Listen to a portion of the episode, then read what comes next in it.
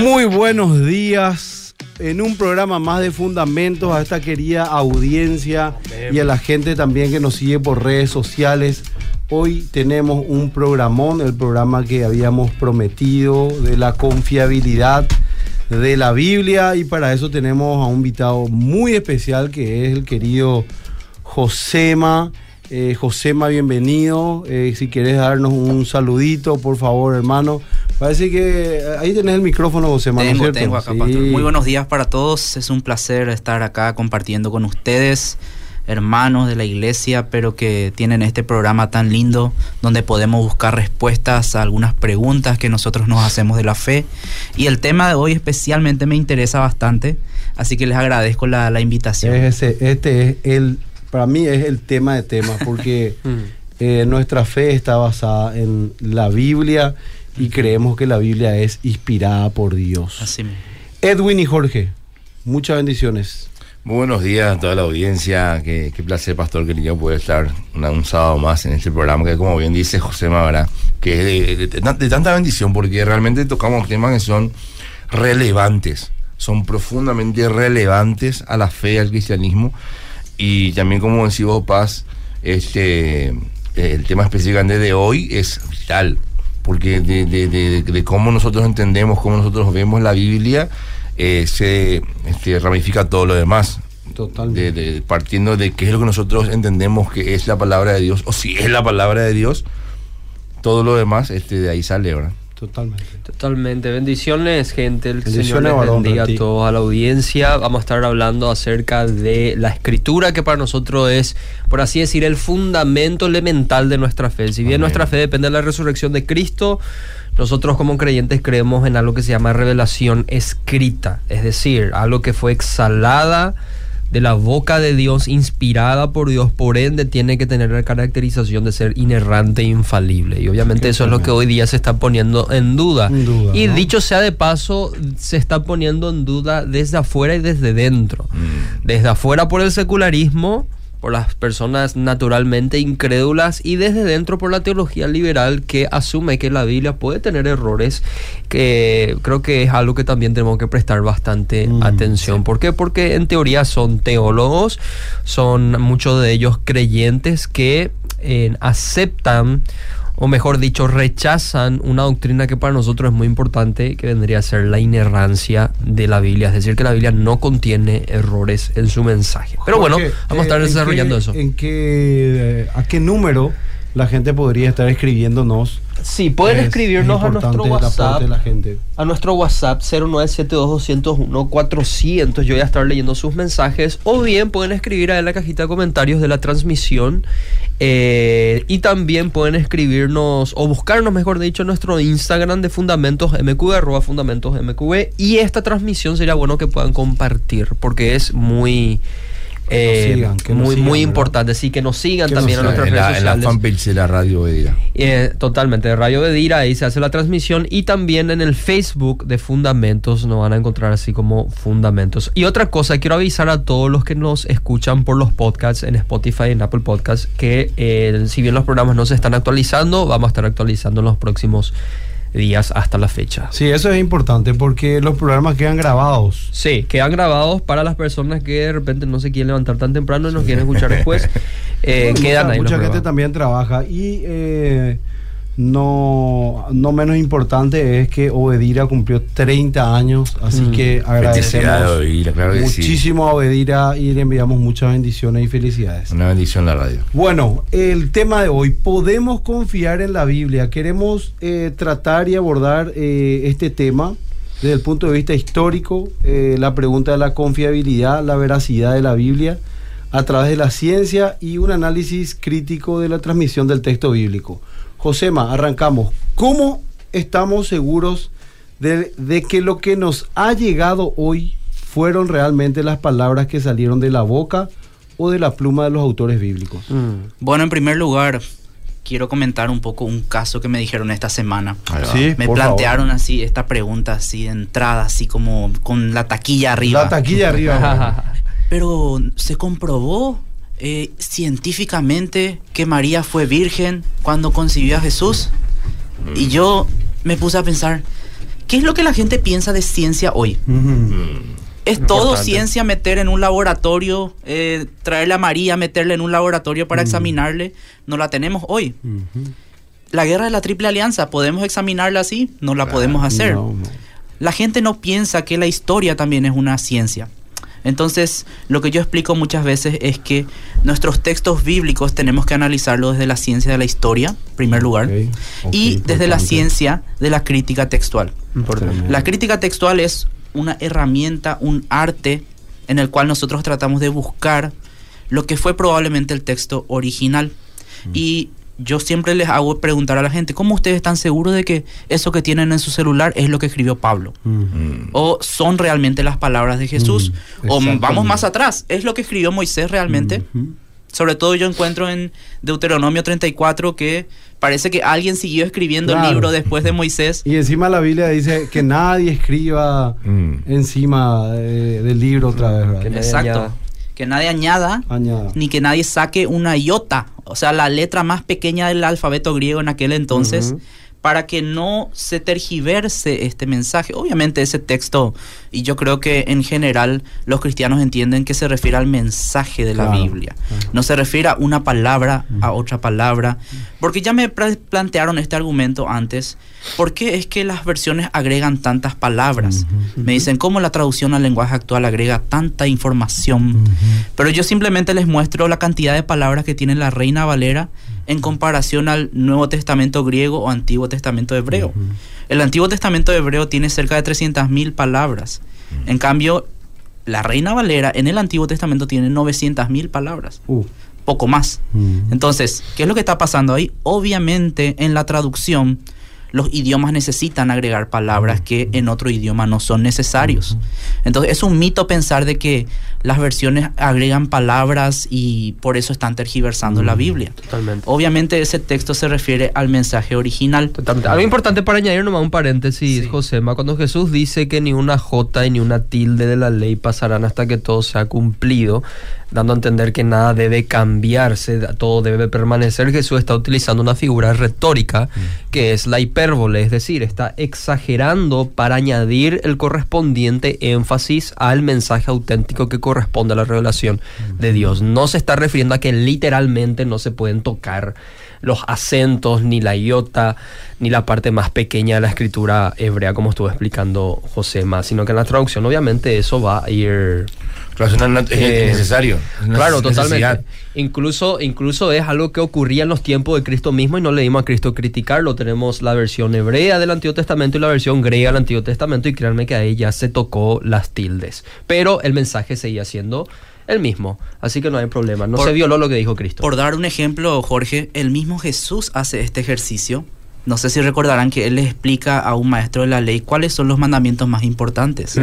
Y hace una cita de Deuteronomio 6.5 que dice, amarás al Señor tu Dios con todo tu corazón, con todo tu ser y con todas tus fuerzas. Totalmente. Yo voy al Nuevo Testamento cuando Jesús cita este texto, oh, agrega mente. ¿Qué pasó ahí? Jesús hizo un simple ejercicio de traducción. En la cultura griega ya el, el corazón no albergaba los pensamientos como en la cultura hebrea. Totalmente. Entonces tuvo que hacer una división ahí entre lo que es la mente y las emociones o el corazón, como lo describen la, esa cultura. Totalmente. Y también vemos que los autores del Nuevo Testamento se sentían con la libertad de parafrasear lo que las escrituras hebreas dicen. Con eso no están cambiando las escrituras hebreas, siempre son fieles al mensaje que está ahí. Jesús parafraseó también en muchas ocasiones la escritura del Antiguo Testamento al citar. Eso no quiere decir que él está violentando los mensajes. Valga la aclaración. Qué tremendo. Y cuando respondemos esta pregunta, Pastor, yo creo que tenemos que hacernos eh, la pregunta de, ¿realmente estamos analizando o poniendo a prueba nuestro texto bíblico honestamente? Porque acá los cristianos muchas veces nos quedamos cortos. Por eso es que yo hablo mucho de estos temas en los seminarios, en los programas de radio, de que nosotros tenemos que saber responder por qué confiamos en este libro. Mm. ¿Qué es lo que le decimos a las personas cuando nosotros le presentamos el Evangelio? Mira, acá esto tenés que hacer. ¿Por qué? ¿Sí? ¿Qué, qué es lo que te llevó? Ah, te presentaron nomás ese libro y vos Mm. confías automáticamente Claro. en todo lo que dice. Y yo creo que acá los pastores, los líderes, tenemos que fomentar realmente el estudio del origen de la Biblia para poder nosotros saber con certeza qué es lo que estamos predicando. Y una de las cosas que yo siempre le animo a la gente a averiguar es cuántos manuscritos tiene la Biblia, por ejemplo. Mm, muy importante. A veces pensamos que ese libro se nos vino así como Mm. se le bajó la, como la Biblia mormona a Sí. José Smith en un- cayó, una- cayó del cielo. más o menos del cielo. Nada que ver, o sea, 1400, casi 1500 años de transmisión Mm. por, por lo menos 40 hombres diferentes Ujú. y aún así ver un hilo rojo desde Génesis Mm. a Apocalipsis es realmente asombroso. Ujú. Entonces eso nos da la prueba de que hay una inteligencia detrás de esto, Amén. de que hay un ser que claramente cuidó este mensaje de principio a fin y que también ese ser ayudó a que se preserve el mensaje en un 99% Mm. de forma fiel por más de 3.000 años. Es muchísimo. Y yo que quiero nomás... ya es un milagro, ¿verdad? Ya pues, fácilmente considerar, considerar un milagro. Exacto, Edwin. Mira algunos, algunos escritos de, por ejemplo, filósofos griegos. Eh, tenemos a Platón, por ejemplo. Platón escribió entre el año 400, 300 antes de Cristo. La copia más antigua de Platón es del 900 después de Cristo. ¿Y saben cuántas copias tenemos de, eso, de ese escrito? Siete copias. ¿Alguien duda de los escritos de Platón? No veo en los, en, los, en los programas de radio, en los programas de TV, los teólogos hablando sobre, "Ah, ¿será que Platón dijo esto o no? Mm. Y estuve buscando algunos ejemplos y hay diferencias en las traducciones. Literalmente, según la crítica textual, que por cierto, la crítica textual no es solamente aplicada a la Biblia, se aplica a cualquier texto histórico, Totalmente. hay confiabilidad 0% en que realmente esas fueron palabras de Platón. Julio César, otro gran hombre que escribió más o menos en un periodo de 100 a 44 antes de Cristo, mil años de diferencia entre la última copia y lo que fue el tiempo que él vivió. Hablando de 10 siglos después. Tenemos 251 copias, ¿sí? De las cuales solamente 9 copias están en buen estado, que se puede leer, que se puede comparar. Según la ciencia de la crítica textual, esto da un 0% de confiabilidad. No podés basar toda tu confiabilidad en esas copias. Porque primero no hay una historia de transmisión. Y algo que a mí me encanta de la Biblia es que fue el libro más estudiado, más analizado, y por eso aprecio mucho a los que critican a la Biblia, Mm. porque nos ayudaron a fundamentar más nuestra fe al estudiar y a tratar de averiguar los orígenes. ¿Por qué es que la Biblia tiene tantos manuscritos? La Biblia tiene tantos manuscritos porque las personas querían probar de que lo que estaba ahí era cierto. Y muchos entraron con malas intenciones y se dieron cuenta de que, ah, no, acá hay algo. Mm. Acá hay algo que es diferente a cualquier otro libro. Solo el Nuevo Testamento tiene 5.600 5.600 copias, Copias. manuscritos que se pueden leer y que se usan en la ciencia Y de la crítica es- textual. Viste, eh, Josema, ahí el tema es la comparación, ¿verdad? Exacto. De los eh, manuscritos, que son 99,9 eh, semejantes. Casi todos los autores que yo leí sobre crítica textual coinciden en que el 99% del, del texto es confiable, Mm. según la comparación. Hay un 1% de textos que difieren en su mensaje y yo hoy hice una lista, de hecho, que después voy a comentar en la segunda parte del programa, de cuáles son los errores de transmisión que se encuentran en la Biblia. Valga la aclaración, la Biblia fue inspirada por el Espíritu Santo. La transmisión fue hecha por hombres. ¿sí? El, el- el proceso de transmisión no fue inspirado. Alguna vez ya me hicieron esta pregunta. ¿Las traducciones son inspiradas? Bueno, el mensaje fue inspirado, Fue inspirado. pero las versiones que tenemos son de alguna forma falibles, entre comillas, porque hombres la transmitieron. Ujú. Aún así, es increíble el grado de confianza que generan estos textos, a pesar de toda la divergencia que tenemos. De hecho, si ponemos a contar los, las diferencias de la Biblia, llegan cerca de 400.000 que eh, yo pude sacar de un dato de, de Josh McDowell, pero seguramente hay muchas más diferencias. ¿Quiere decir eso que se cambió algo teológicamente del mensaje general de la Biblia? No. El mensaje general de la Biblia, de Génesis a Apocalipsis, es de alguna forma que el hombre pueda encontrar el camino a la salvación a través de Jesucristo. Todo apunta a Jesucristo como el Hijo de Dios y como el camino a la salvación. Entonces, en esa parte, la Biblia no varía en ningún momento. Ahora, hay algunos detalles, algunos versículos que de repente no están, que de repente no eran parte del original y están hoy. Sí, es cierto. Y podemos tranquilamente hablar de algunos casos para que la gente haga honestidad intelectual. Porque, y, eso, por ejemplo, Josema, Sí. ¿cómo, cómo se puede saber? Es, es también por esa técnica de que, de que los manuscritos más antiguos tienen menos información y los más viejos tienen... Sí. O sea, las copias de los manuscritos Sí. tienen más... Yo Quiero sumar a lo que decía Osama, porque lo que Madubel también dice ahí es que eh, las variaciones son de repente ortográficas, o, o sea, no- son cosas que no alteran el, el valor del mensaje, como bien dice José ¿verdad? Sino que tiene, por ejemplo, ciertas letras diferentes.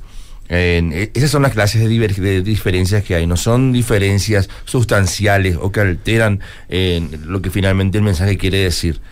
No, Por es eso- que en una versión dice, en un manuscrito dice que Jesús murió en la cruz y en el otro dice no, murió decapitado, en otro dice murió ejecutado por Exacto. flechas, exactamente. Es- ese tipo de variaciones no hay. Hay variaciones en cuanto a la literatura y expresiones, pero el mensaje, la esencia sigue siendo el mismo, como siempre explica el pastor. Josema, una cosita, eh, justamente que estabas hablando del tema de la cantidad de manuscritos, porque esa es una de las eh, evidencias que, que usamos los cristianos para demostrar que la Biblia evidentemente es mucho más confiable, o sea, el mensaje es mucho más confiable que cualquier otro manuscrito antiguo. ojo, no es en sí la cantidad de manuscritos. Exacto, eso, sino- eso quería que, no, que, no- que Eh, nos puedas explicar un poquito, porque famoso, Mm. en un debate vos le escuchás a los muchachos, no, no, no, no, hay cinco mil copias, Exacto. y los muchachos repiten, Sí, repiten, sí. Y de repente no, no, no, no se queda bien claro cuál es el tema de la... De por, por qué es importante el tema de la cantidad o el Sí. mensaje o si eso asegura el mensaje explícanos un poquito eso, Acá, no queremos dar un argumento ad populin, o sea, no Mm, queremos decir que claro. porque hay mucha gente que dice esto es verdad. exacto Queremos hablar de que estamos eh, tocando el tema de la comparación de textos. El hecho de que hayan 6.000 manuscritos nos da la pauta de que hay material para comparar los textos bíblicos y para tratar de reconstruir el texto. Lo que no hay con Julio César, con Platón, con Aristóteles, Claro. que no tienen la cantidad de manuscritos necesaria para dar confiabilidad. Uno le pone un grado Cuando de confiabilidad. confiabilidad, es decir, si es certero o no el Sí. mensaje. Sí. O, sea, ¿cómo podemos saber que fue Julio César Exacto. quien nos dejó este mensaje? Exacto. Un, un ejemplo rápido. Eh, tenemos manuscritos del 900 después de Cristo y tenemos manuscritos del 300 después de Cristo. El hecho de que esos dos manuscritos tengan de forma igual un mensaje ya me da la pauta de que ese texto probablemente era el más confiable, era lo que se escribió en el texto original. Pero de repente aparece uno en el 1200, una traducción que no tiene esa parte. Mm. Entonces yo hago unas comparaciones y de alguna forma llego a la conclusión de cuál es el texto más confiable, ¿sí? Nuevamente, hay casos donde en nuestras versiones tenemos decisiones que no fueron realmente las más confiables. No alteran nada del mensaje general de la Biblia, pero están ahí en nuestras versiones y tenemos que ser intelectualmente honestos en reconocerlas. Por ejemplo, este es un caso eh, muy conocido, especialmente porque un tiempo se atacó mucho la NBI. No sé si a usted le llegó Ujú. eh, los famosos videos de que la- el Sí. dueño de la NBI es Claro. de una el revista dueño de pornográfica, Playboy, sí. Sí, la, la versión del diablo Sí. que conocíamos. ¿Saben qué es lo más gracioso de eso? Todos esos ataques en realidad eran para la NIV, para la New International Version, y se tradujo al español. Entonces todos empezaron a atacarle a la NBI porque piensan que la NBI es una traducción de la NIV. Pero la NBI es una traducción totalmente distinta a la NIV en inglés. En inglés se hizo todos esos ataques, pero la- el equipo de la NBI es un equipo reconocido de exégetas, de Ligó- teólogos. de rebote la Sí, traducción sí, en español. por- claro, por tener el nombre en español, ¿verdad? Pero yo, sinceramente, creo que la NBI en español es una versión mucho más moderna, actualizada que la NIV en inglés. La NIV en inglés es casi parecida a la Reina Valera 60. Totalmente. Entonces ahí me, me causó gracia porque ni siquiera era ellos a los que se le tenía que atacar. Pero bueno, uno de los argumentos que ellos utilizaban era, no, la NBI saca versículos de que hablan de la divinidad de Jesús. Por ejemplo. Entonces, Contrario. Un, un- un claro ejemplo es Mateo 18, 11, que si la gente busca en sus Biblias capaz no va a encontrar.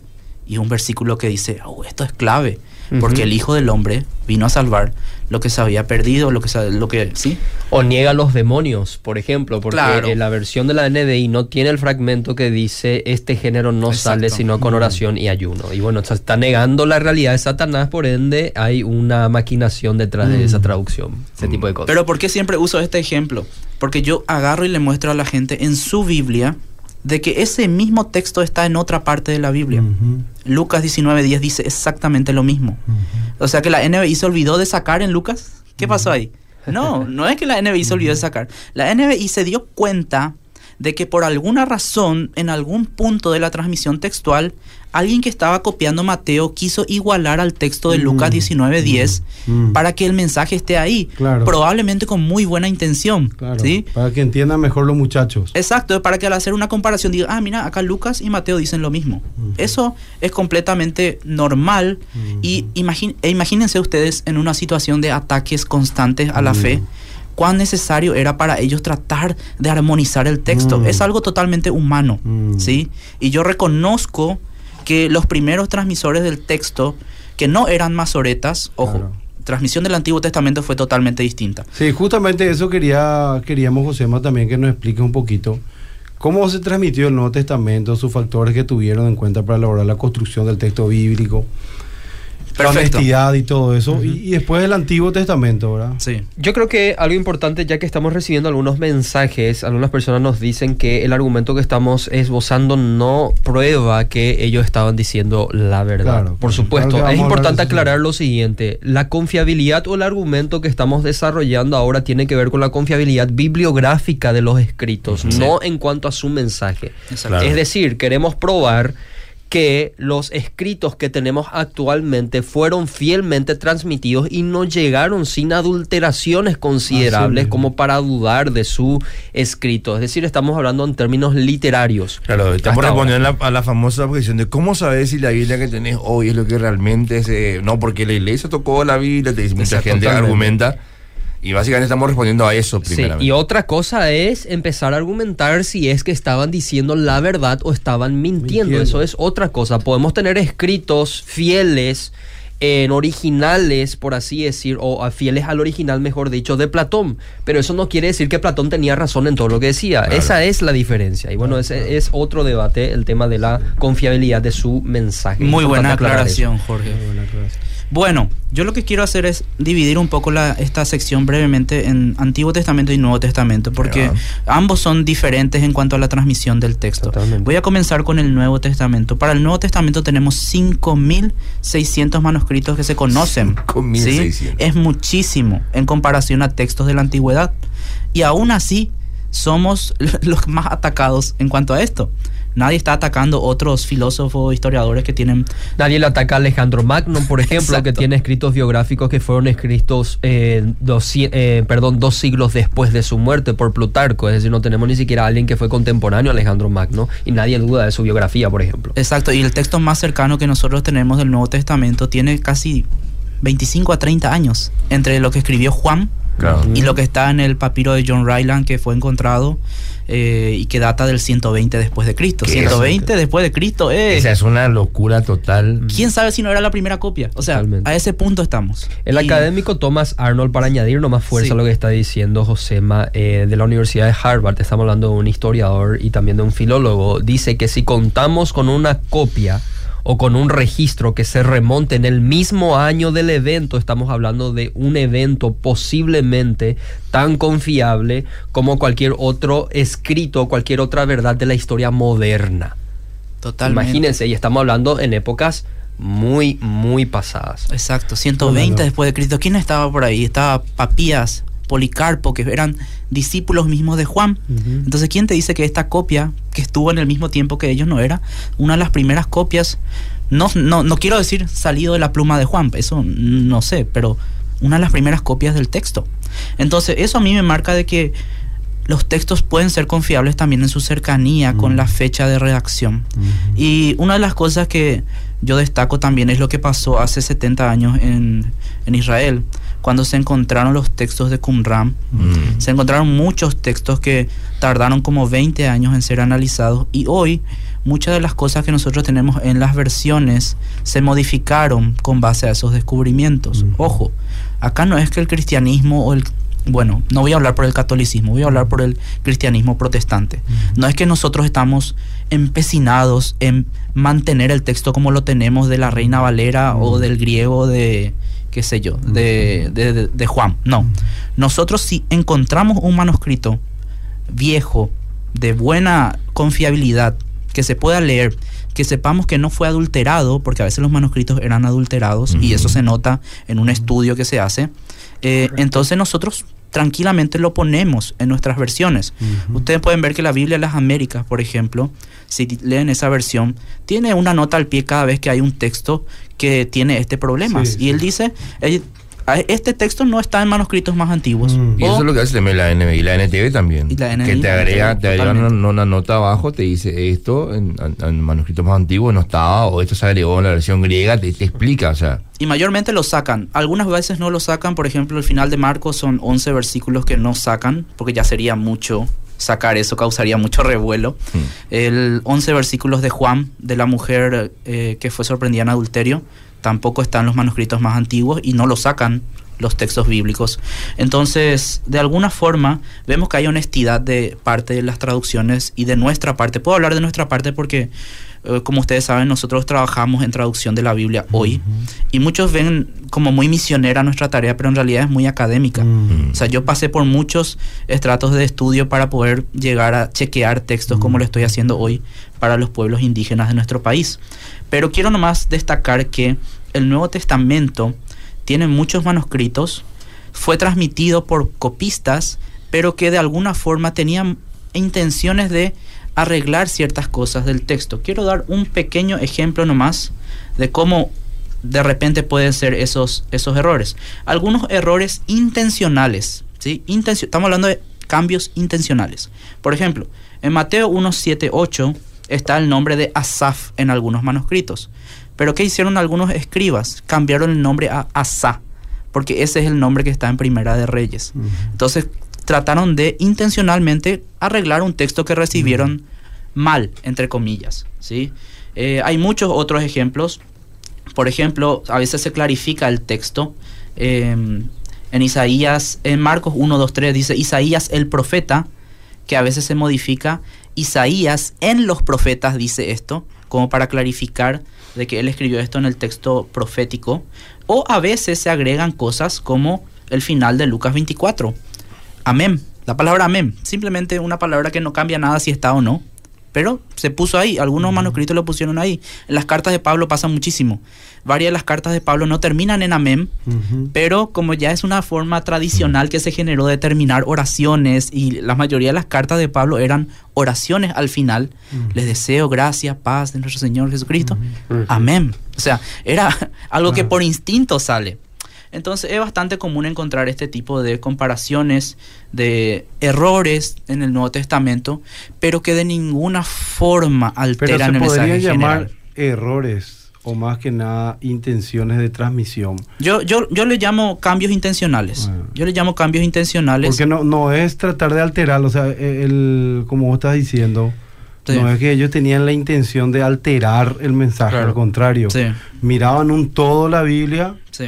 Y trataban de que, porque la transmisión era una transmisión que era para los nuevos creyentes, ¿verdad? Sí.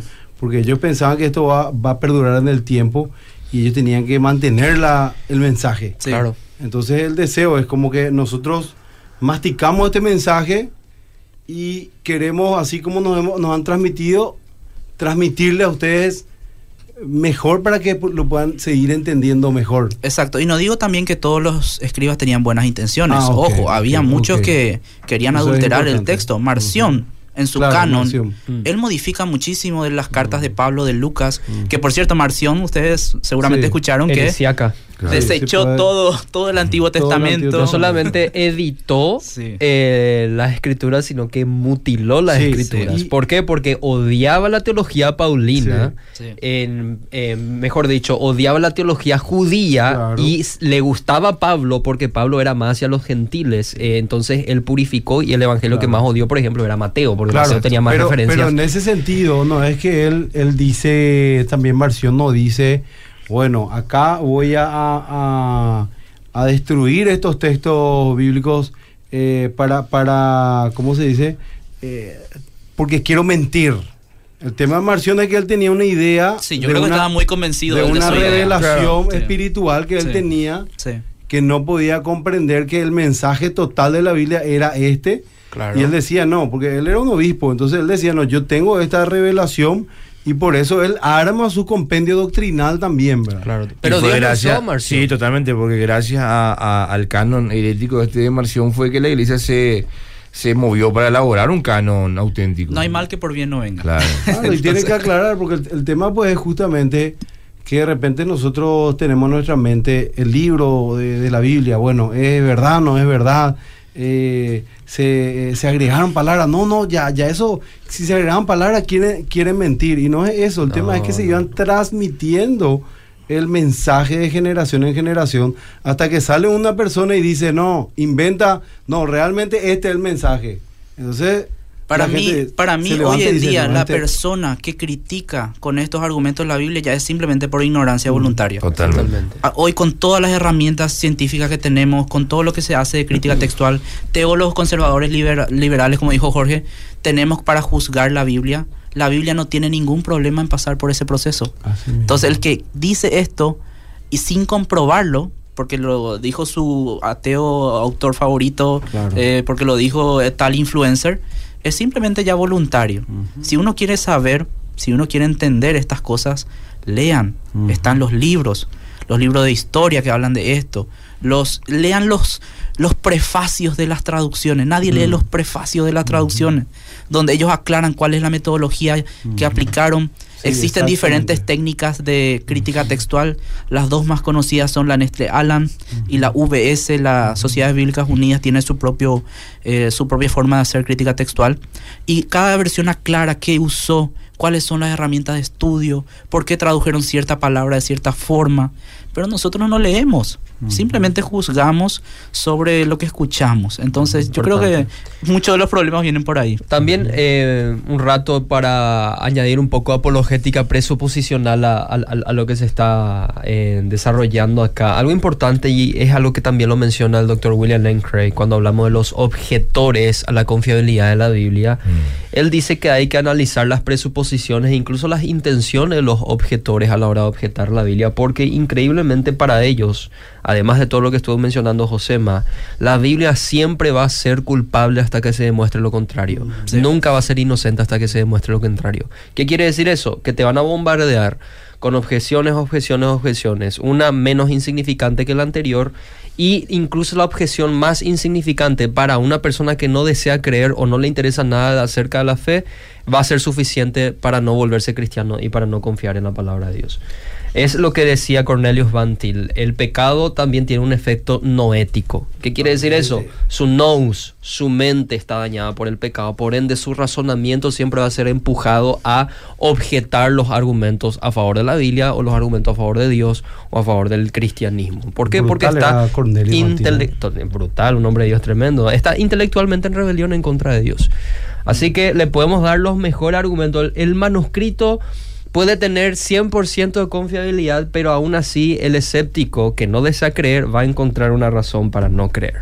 Así que las personas no están escuchando, no se tienen que volver locos en darle argumentos porque hay algo que se llama pecado y con eso leía el Espíritu Santo. Eh, Así mismo. ya que hiciste un paréntesis, Jorge, ¿por qué no leemos unos mensajes? Tenemos unos mensajitos. Tenemos unos saludos también a la gente. Mensajito, algunas objeciones también. Nos están escuchando muchas personas que objetan, lo cual es bastante bueno. Acá en el Facebook tenemos, por ejemplo, Isaac Benítez, ya amigo de la radio también, que está diciendo capo el profe José, más saludos, tremendos panelistas. María Silvana Deli dice gracias por tanto, felicitaciones. Norma Ruiz Díaz dice saludos desde Barcelona.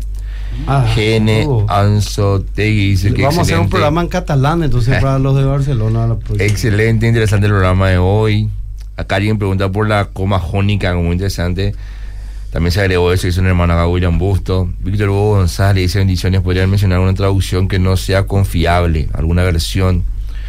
González Neri dice tremendo el programa, trae mucha luz a nuestra fe. La hijara, bendiciones hermanos, sintonía desde, desde Buenos Aires, dice con su hermana Isabel, saludos, bendiciones a las dos. Estrella Lejana también está acá viéndonos, también está Víctor Alejandro Leiga, un saludo para todos. Yo creo que es importante lo que... Grande el gran Víctor, un varonazo. Una tal María Paula te, está mandando saludos. Eh, no. Mi fan número uno. Sí. Eh, eh, yo quiero, quiero tocar eso Sí. que dijiste, Edwin, porque me parece interesante. La gente me pregunta a menudo cuál es la mejor versión eh, y cuál es la más confiable. Una buena pregunta es. Y obviamente la gente quiere escuchar Reina Valera. Eh, en la América Latina es eh, la reina. Pasa No, que eh. suena elegante, por ende es inteligente y La por ende gente, es no, confiable. la gente no sabe que no era una reina primero, Sí. que eran dos hombres que hicieron esta versión, que lo hicieron con 20 años de diferencia, ¿sí? Sí. Por cierto, entonces hay cosas que la gente simplemente por cuestiones tradicionales entiende, pero quiero tocar ese punto porque me parece que una de las cosas que en nuestro contexto paraguayo hay que destacar es la traducción de los testigos de Jehová, Mm. que ellos, por ejemplo, tienen su versión que es traducción al Nuevo Mundo. Sí. Y esta versión es una de las que yo digo, esta no es confiable porque adultera ciertas partes del texto. Abiertamente. Lo más conocido es el caso de Juan 1, Juan 1.1. que dicen que era un Dios el verbo, que el verbo era un Dios, pero teniendo 5.600 manuscritos que dicen que era Dios, no podés ir en contra de eso. Entonces, Claro. cuando uno abiertamente va en contra de la evidencia, eso es adulterado, Totalmente. eso es lo que desacredita esa versión. Pero en todas las otras versiones protestantes que yo conozco, TLA, PDT, Palabra de Dios para Todos, Biblia de las Américas, Nueva Traducción Viviente, en general, las versiones modernas, como les solemos llamar, yo encuentro mucha confiabilidad en su trabajo. Eh, yo, por ejemplo, conozco a los teólogos que tradujeron la TLA, la traducción al lenguaje actual, y ellos realmente se dieron una tarea de exégesis muy profunda para hacer lo que hicieron. Ellos claramente dijeron que ellos querían actualizar el lenguaje del texto Mm. y por eso es que clarifican varias cosas de que en la traducción se pierde. Y yo quiero decirle a la gente que en el ejercicio de la traducción es imposible transmitir el 100% de la intención original del autor. Mm. Totalmente. Imposible. Ah, eso es uno de los desafíos más terribles. que- Estamos hablando de siglos y siglos Hay y que siglos de ser tipo un mago Imagínense, si- para hacer la, no, imagínate, la- imagínate nosotros que de repente queremos explicar, eh, qué sé yo, algo que está en guaraní, queremos traducir al español y hacemos malabar y no, no podemos traducir eh, muchas palabras y no podemos traducir. Imagínense traducir de un lenguaje así. Totalmente. Yo puedo poner una prédica del pastor Federico ahí que está en YouTube y puedo tratar de transmitirte lo que dijo, quiso decir y ni aún así voy a ser lo suficientemente fiel. Exacto. Y lo más loco de esto es que eh, justamente cuando nosotros encontramos testigos que coinciden 100% en algo, ahí ya tú tienes que sospechar. Totalmente. Warner Wallace habla al respecto. Acá tenemos que sospechar de esto porque... demasiado se pusieron de acuerdo demasiado. Se pusieron de acuerdo para homologar sus testimonios, por ende eso indica una posible conspiración, es decir, una mentira.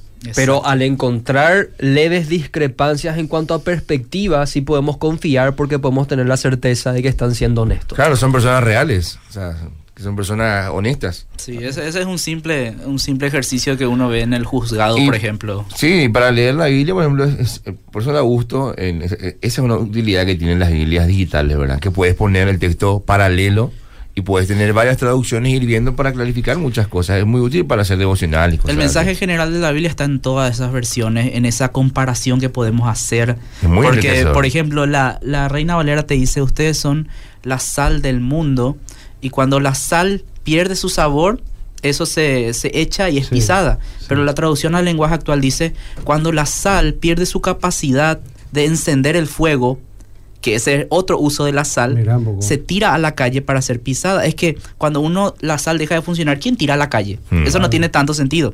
Pero la sal que se usaba para el fuego, cuando ya no avivaba el fuego, eso sí se tiraba en la calle, eso sí era pisado por los hombres. Entonces, ¿qué hacen los teólogos? Analizan cuáles eran los contextos donde sucedían esto, por qué Jesús dijo que la sal se tiraba al piso y lo agregan a la traducción como una ayuda para nosotros. Pero mirando las dos versiones es que yo encuentro mensaje general Claro. de ese versículo. La NTV, por ejemplo, tiene esa particularidad porque además de realizar traducciones, ellos elaboran dicha traducción con comentarios. Parece que más bien la NTV vendría a ser un comentario bíblico, Casi como que interpretan los textos in- ya. un- una interpretación Hacen- del hacen texto para darnos eh, Bueno, claridad. no, se está yendo el programa, así que vamos a continuar. Sí, del- quiero mencionar nomás lo del Antiguo Testamento Sí, porque la gente no, no habla mucho sobre el Antiguo Testamento muchas veces en crítica textual.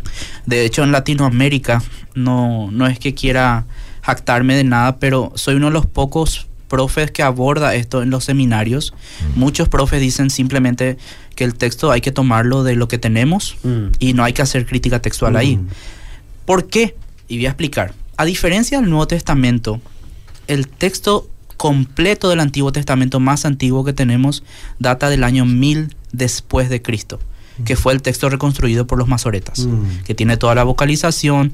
Eso está hoy en una Biblia que se llama Biblia Hebraica Stuttgartensia o VHS, Mm. que tiene abajo un aparato crítico, o sea, tiene todos los manuscritos que difieren de lo que está el texto masorético, pero a diferencia del Nuevo Testamento, ese texto no se tocó, ¿sí? El Nuevo Testamento se muchos reconstruyeron el texto. Erasmo fue uno de los primeros que hizo una reconstrucción del griego del Nuevo Testamento, editando, ordenando, pero el texto de los masoretas no se, no se tocó. De hecho, ni los masoretas tocaron. Ellos recibieron el texto consonántico, solamente con consonantes, y tenían que agregarle vocales para preservar la lectura del texto. ¿Cómo hicieron esta tarea? Poniendo puntitos sobre las consonantes. ¿Para qué? Para no meter o introducir nada que no sea del texto. Buscaron una forma astuta de poder conservar la pronunciación sin tocar el texto porque lo consideraban bastante sagrado. Ese nivel de respeto, ese nivel Ese de... nivel de respeto, por ejemplo, los escribas que transmitían el nombre de Jehová en los primeros siglos se tenían que bañar, se tenían que purificar antes de escribir ese nombre. Después los otros escribas ya fueron más vivos, era cada vez que aparecía Jehová dejaban un espacio nomás y después se bañaban y venían y ponían todo de una vez, todas las veces que ya eran un poco más vivos. Pero digo nomás que había mucho respeto en la transmisión del texto y mucho cuidado. Eran gente que trabajaba de eso. Así como la persona que nos está escuchando se dedica a su trabajo y hace bien su trabajo, Eso vivía más. ellos vivían haciendo esto. Eran los escritores de aquel tiempo y una de las técnicas que ellos tenían se asemeja bastante a lo que hoy usa la ciencia para enviar mensajes, por ejemplo. Esto se llama checksum. Mm, Me explicó un amigo informático porque yo de informática cero, pero básicamente me dice que ¿cómo vos sabes de que el mensaje que envías por WhatsApp a tu esposa, a tu novia, eh, le llega exactamente como vos le enviaste? Hay todo un algoritmo que se hace detrás, una suma de números que tiene que coincidir en el otro teléfono. Lo mismo hacían los masoretas con las letras hebreas. Ellos contaban cuántas letras había en la copia y cuántas letras había en lo que estaban haciendo, Mm. en el original. Entonces, por ejemplo, agarraban la VAF, la letra VAF, contaban cuántas veces aparecía la VAF y hacían lo mismo en el otro texto. Por eso hay tanta exactitud Mm. al punto, al punto de que, y esto para mí es... Si eso no son meticulosos. Claro. si eso no es meticuloso. al punto de que en el Nuevo Testamento tenemos miles y miles de diferencias, pero miren en el Antiguo Testamento. Por ejemplo, tenemos nueve casos, Antiguo Testamento, nueve casos de letras que se invirtieron, que al analizar con otros manuscritos se comprobó de que, ah, bueno, eh, tenía que ser Absalón y puso Babsalón, ¿sí? se, se adelantó una letra. Hay, por decirlo así, 350 casos, ¿sí? Donde eh, hubo una corrección del texto, ¿sí? Pero no eran así cosas muy, muy graves, eran palabras. Por ejemplo, tenía que decir Shishak y dice Shushak, ¿sí? Cosas así, detalles así. Hay otro caso, 18, 18 casos donde los escribas claramente corrigen el texto porque había una discrepancia, ¿sí? Y hay 70, no más, 200 casos donde difiere la forma de lectura que llegó, o sea, la transmisión oral de la transmisión escrita. A mí me da una pauta eso de que en un texto tan largo como el Antiguo Testamento, imagínense, el Nuevo Testamento tiene 9.000 versículos, el Antiguo Testamento tiene 21.000 versículos, y tan pocos casos de estos errores que en el Nuevo Testamento son tan comunes. Me da la pauta de que había realmente seriedad en el trabajo de transmisión textual y una de las cosas más grandes que se descubrió en Qumran fue el texto, el rollo de Isaías. ¿sí? el rollo completo de Isaías, que ellos le pusieron fecha de 200 antes de Cristo. Ese rollo, o sea, que se encontró hace 70 años, imagínense, se comparó con el texto de los masoretas que databa del 1000 después de Cristo. ¿Cuántos años de diferencia? 1200 años de diferencia. ¿Cuántos errores? Un por ciento de diferencias. ¿Diferencias qué? Como las que dijo Edwin hace rato. Diferencia en palabras. Tenemos algunos pocos casos donde armonizan textos, de que en el capítulo 1 dice algo que, que tratan de armonizar con el capítulo 55. Pero ese texto de, de Qumran, que está expuesto hoy en el Museo del Libro en Jerusalén, nos muestra realmente... ¿Conoces ese lugar vos, José? Conozco, estuve ahí, lo tienen así como... El, el museo es como un rollo, ¿sí? Ah, qué Entonces vos entras ahí y ves todo el texto de Isaías en el medio por un pilar tremendo. Jerusalén, allá vamos. Allá vamos, allá tenemos, allá tenemos que hacer un programa fundamentos. Pero me marca la pauta de que el Antiguo Testamento fue transmitido de una forma tan cuidadosa que era muy claro el por qué en el tiempo de Jesús ya estaba definido el canon del Antiguo Mm. Testamento. Que el canon, Jorge, yo creo que es para otro Porque programa. están preguntando, están preguntando. Sí, Y ese- es- ya hay que hablar de eso también. Hay que hablar Y- acerca y del Cristo canon. evidentemente tomaba ese canon como inspirado. Exacto. Quiero aprovechar para recomendar a la gente que tenemos la librería de más que Ven- de la iglesia más que vencedora el libro Obrero Aprobado, que es un libro que toca estos temas de confiabilidad de la Biblia también, habla del canon. Pueden acercarse, pueden adquirir ese libro Obrero Aprobado en la librería de más que vencedores. Así mismo. Eh, algo importante que yo creo que se puede añadir a los rollos descubiertos en Qumran es que rompió aquella objeción o aquella crítica que decía que eh, si bien los escritos del Antiguo Testamento, en este caso Isaías, que teníamos disponible eh, correspondían a la etapa posterior al cristianismo. Mm. Por ende se le culpó a los cristianos de agarrar y adulterar Claro. esas profecías para que coincidieran con el Cristo a quien nosotros adoramos y consideramos Mesías. Para eso luego Dios permitió que se descubran las cosas. Ah. No, Sí, es que Y el ahora- ahora, fue una maravilla, 1947. Tremendo. 1940, fue hace, anteayer fue. Sí, Sí. Y se hablando en términos históricos. Sí. se encuentran esos escritos anteriores a Cristo y no hay ningún tipo de adulteración. Por ende, es mucho más probable, probable digo si es que hablamos en términos en científicos, probabilísticos, no voy a decir que es certero, aunque para mí es certero por la fe que tenemos, para nosotros es certero. eh, evidentemente Isaías estaba hablando de un Mesías sufriente que a la vez es rey. Entonces se refería indudablemente al Cristo que nosotros Y- y profesamos. no es que tenemos una fe, no es que teníamos una fe ciega hasta Qumran. O sea, hay, Claro. hay manuscritos eh, antes que se encontraron, pero ma- la mayor de- cantidad eran traducciones ya. Claro. Por ejemplo, la Septuaginta, eh, tenemos varias versiones griegas. La Septuaginta no es la única, hay como tres versiones más del griego.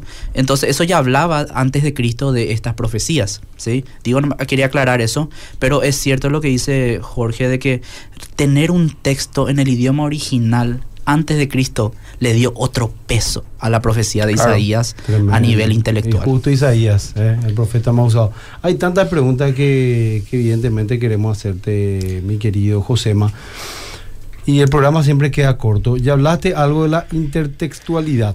Sí, estaba- Ah, estábamos mencionando eso. sí. Quiero, voy a, voy a ir al punto directamente Porque final. tenemos poco tiempo y después quiero también escuchar un poco las evidencias arqueológicas e históricas. Tiene Sí. que haber una segunda parte, yo creo que. Tiene que haber una segunda ¿Sabes parte por porque esa, esa parte de evidencia arqueológica, uf, ahí podemos pasar varios programas. Sí, es importante porque hay muchas personas, hay muchas personas conectadas viendo y muy pocos están preguntando. Eso quiere decir que están demasiado atentos, no tienen nada que preguntar, tienen eh, cosas que aprender. Entonces Oh. yo creo que tiene que haber una segunda parte que querido pastor. Yo, lo que podemos mencionar ahora, pastor, es de que la intertextualidad, o sea, el hecho de que el escritor de Salmos pueda coincidir con el escritor de Mateo en un pensamiento, el escritor de Isaías con Mateo, Mm. el escritor de Salmos con Apocalipsis, que son textos que se, de alguna forma se profetizan, habla de que hay una mente inteligente detrás de esto.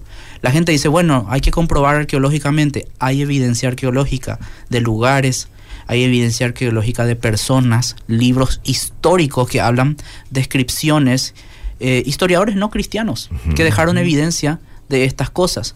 Pero una de las cosas más importantes, y capaz alguno me va a criticar, me va a decir, eso no es un argumento racional, pero yo creo que es un argumento muy importante, es que una de las cosas que nosotros clamamos es que la Biblia tiene el poder de transformar personas, porque es la palabra de Dios. Yo puedo confiar en la Biblia porque veo las vidas de las personas transformadas.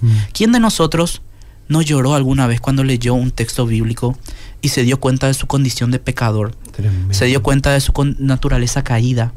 ¿Quién de nosotros no se sintió tocado por alguno de los salmos de David que se asemejaba a los sentimientos que tenía?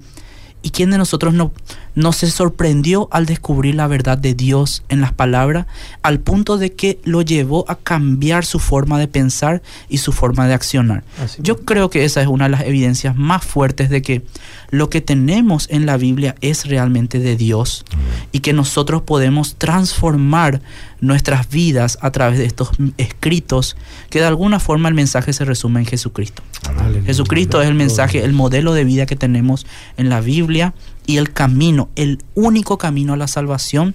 Y yo estoy muy agradecido con Dios, con el Espíritu Santo, que inspiró estos textos, pero que también ayudó a preservar a tal nivel de que a pesar de que nosotros los hombres somos falibles, tenemos un 99% de confiabilidad intelectual en los textos que nos llegaron hoy.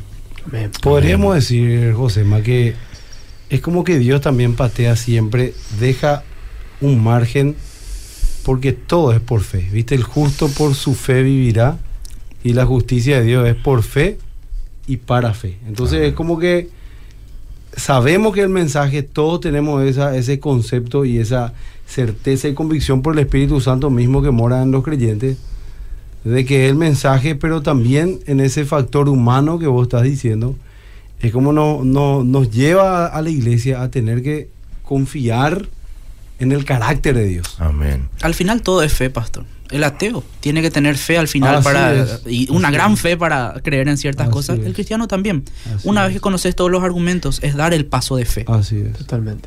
Sentarte que, en la silla, como se dice. Sí, le que- Tenemos un tiempito. Eh, Edwin, ¿quieres decir algo? ¿Una reflexión final? Sí, Después eh, Jorge, por al favor. respecto de, de si la Biblia es o no es confiable, mis hermanos, la Biblia es absolutamente confiable si vamos a pensar y vamos a entender a su autor, que es Dios. Y Dios, si Dios es el autor de la Biblia, entonces por supuesto que la, Biblia es absolutamente confiable.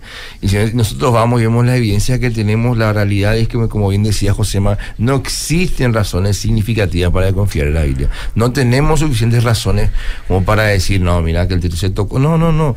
Toda la evidencia racional, todo lo que nosotros tenemos como argumentos um, históricos y, y- arqueológicos que también en un momento tenemos que tocar, nos llevan a comprobar que podemos estar seguros de que el texto que había hace eh, dos mil años atrás es el texto que tenemos hoy y eso es para la gloria de Dios. O sea que si bien nosotros tenemos la confirmación de, por la fe por el Espíritu Santo de, de la confiabilidad de la Biblia, como bien decía Jorge, nosotros estamos 100% seguros por la fe, también este, el Señor nos permite tener una segunda garantía, como dice el, apóstol, el, apó- apóstol, el apologista eh, William Lane Craig, ¿verdad? que es la...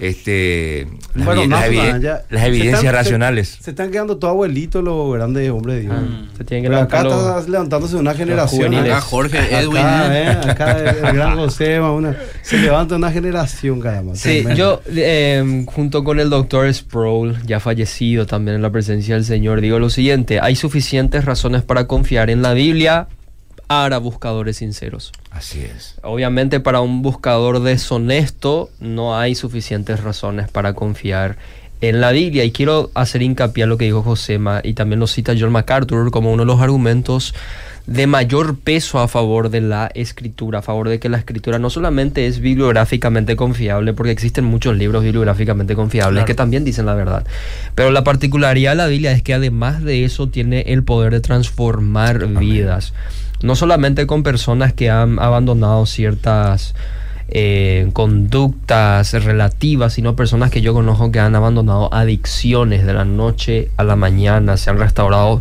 familias, vidas que humanamente podríamos considerar destrozadas o irremediablemente reventadas. El poder de la palabra de Dios ha traído sanidad. Y esta no es una experiencia de eh, cuatro personas acá en, Mm. en cabina, no, estamos hablando de millones, Millones de de personas de alrededor del mundo y a lo largo de la historia. ¿Podemos nosotros decir que todas esas personas son fanáticas, religiosas, personas que han alucinado, que tienen una especie de neurosis? Mm. No podemos decir eso a no ser que seamos eh, intelectualmente pretenciosos y que se evidencie nuevamente que no nos interesa la verdad y no hay ningún argumento que nos va a convencer. Así que la palabra es eh, la escritura es palabra de Dios y tenemos muchas razones para confiar en ella. Qué tremendo varón, Jorgito, lo que está diciendo. Y quiero agradecerle a todos, en especial a Josema. Entonces vamos a tener que tener...